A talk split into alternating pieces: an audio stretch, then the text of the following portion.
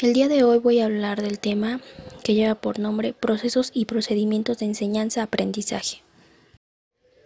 La enseñanza es la forma organizada del trabajo de instrucción y educación en la escuela. Esta está determinada en lo esencial por las demandas de la sociedad. Centrándonos en el tema de proceso de enseñanza y aprendizaje, en el cual se comunican o transmiten conocimientos especiales o generales sobre una materia, así como su rendimiento académico a partir de los factores que determinan su comportamiento. El objetivo de la enseñanza-aprendizaje es la transformación del alumno relacionada con la formación de su personalidad como ciudadano. Cuando se habla de contenido se refiere a los programas y planes de estudio que se han planeado durante un tiempo, los cuales se tienen que cumplir de acuerdo al tiempo que se tienen para el curso. El tercero son los métodos de enseñanza, que es el sistema de actividades que hace el maestro, lo que provoca un mejor aprendizaje por parte del alumno. Existen tres tipos de métodos. El método de investigación, que es descubrir nuevas verdades y enclarecer hechos desconocidos. El método de organización, donde se trabaja hechos conocidos y provoca ordenar esfuerzos para que haya una mejor eficacia. Y por último, el método de transmisión, que está destinado a transmitir conocimientos, actitudes o ideales. Los métodos más frecuentes que un profesor usa es la observación, donde se usa la percepción voluntaria, consciente y planificada del objeto de estudio. La narración, que es la exposición de hechos, acontecimientos en forma emotiva agrupados en sucesos cronológicos. Esa narración puede ser de hechos históricos, cuentos, leyendas o biografías. El trabajo independiente, que es la solución de tareas por el alumno por sus propios esfuerzos, que son los ejercicios, experimentos, fichas, trabajos prácticos o lecturas. La explicación, que es una exposición del material de estudio fundamentalmente teórica y, en orden cronológico. También se trabaja con libros de texto y conversación o diálogo. Las estrategias didácticas son las orientaciones dirigidas al logro del aprendizaje y el cumplimiento de objetivos. La didáctica se divide en cuatro. Primero, la didáctica general, que estudia el conjunto de conocimientos didácticos aplicables a todo sujeto, niño, adolescente y adulto. La didáctica especial, que es el estudio del trabajo del docente y métodos aplicables a cada una de las disciplinas o artes humanas. La tercera, que es la didáctica diferencial, la cual atiende a la enseñanza de acuerdo a las diversas peculiaridades de sexo, tipo, cultura, ambiente, edad y región. Por último tenemos la didáctica correctiva, que busca la rectificación de hábitos y defectos del alumno mediante un conjunto de pruebas analíticas y diagnósticas.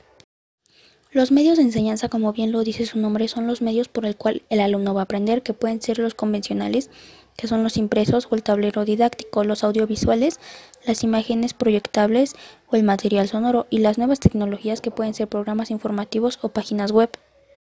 En estos medios también se podría ocupar la lluvia de ideas, un ideograma, los mapas mentales, el debate dirigido, un mapa conceptual o los foros. Aquí es donde entran los procesos del pensamiento, los cuales son las imágenes, los conceptos, el lenguaje y los símbolos. Las imágenes es la representación mental con cualidades similares a las de una fotografía. El lenguaje son el conjunto de señales, sonidos, voces y signos gráficos para comunicarse con los demás. Los símbolos son una representación de un objeto o una cualidad. Y por último tenemos a los conceptos, los cuales nos permiten reducir las complejidades del mundo a categorías cognitivas y clasificación de objetos. Los conceptos tienen dos tipos de significado, el denotativo y el connotativo. El denotativo es la definición exacta de la palabra, el connotativo es el significado emocional o personal que le damos. Para el pensamiento se sabe que se ocupan los dos hemisferios del cerebro, el izquierdo y el derecho. El izquierdo se ocupa de lo verbal, lo abstracto, lo lógico, lo simbólico y este se basa en la realidad. El hemisferio derecho se ocupa de lo no verbal como lo son los sentimientos y las emociones, la creatividad y lo intuitivo. Las habilidades del pensamiento son simples y complejas. En las simples podemos decir que son el resumen, la observación, la imaginación y la clasificación. En lo complejo es más el análisis, la síntesis, la toma de decisiones y la comparación. Existen cuatro tipos de pensamiento. El primero es el crítico, el cual es el pensamiento ordenado y claro que lleva el conocimiento de la realidad. Sus funciones son reunir pruebas, ponderar la evidencia y juzgar. En este encontramos la originalidad, la vialidad. La vialidad es llevar a la práctica todas las ideas que tengamos la flexibilidad y la fluidez. El segundo es el pensamiento crítico, el cual procede y genera información y opiniones. El tercero es el pensamiento creativo, es aquel que conduce al juicio orientado por el contexto autotrascendental y sensible a criterios.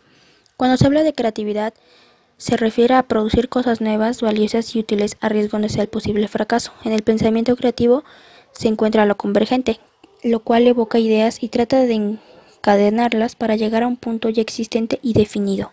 Como cuarto pensamiento tenemos el pensamiento divergente. Este va más allá de la creatividad. En este pensamiento encontramos cuatro características. La fluidez, que es la cantidad de ideas que una persona puede producir respecto a un tema la flexibilidad, que es la variedad de ideas producidas, la originalidad y la viabilidad. Por último, en este proceso de enseñanza-aprendizaje tenemos la evaluación. Esta es la parte esencial, pues es una vía de retroalimentación para la dirección del mismo. Esto implica el control y valoración de los conocimientos, habilidades que los estudiantes fueron adquiriendo durante el proceso.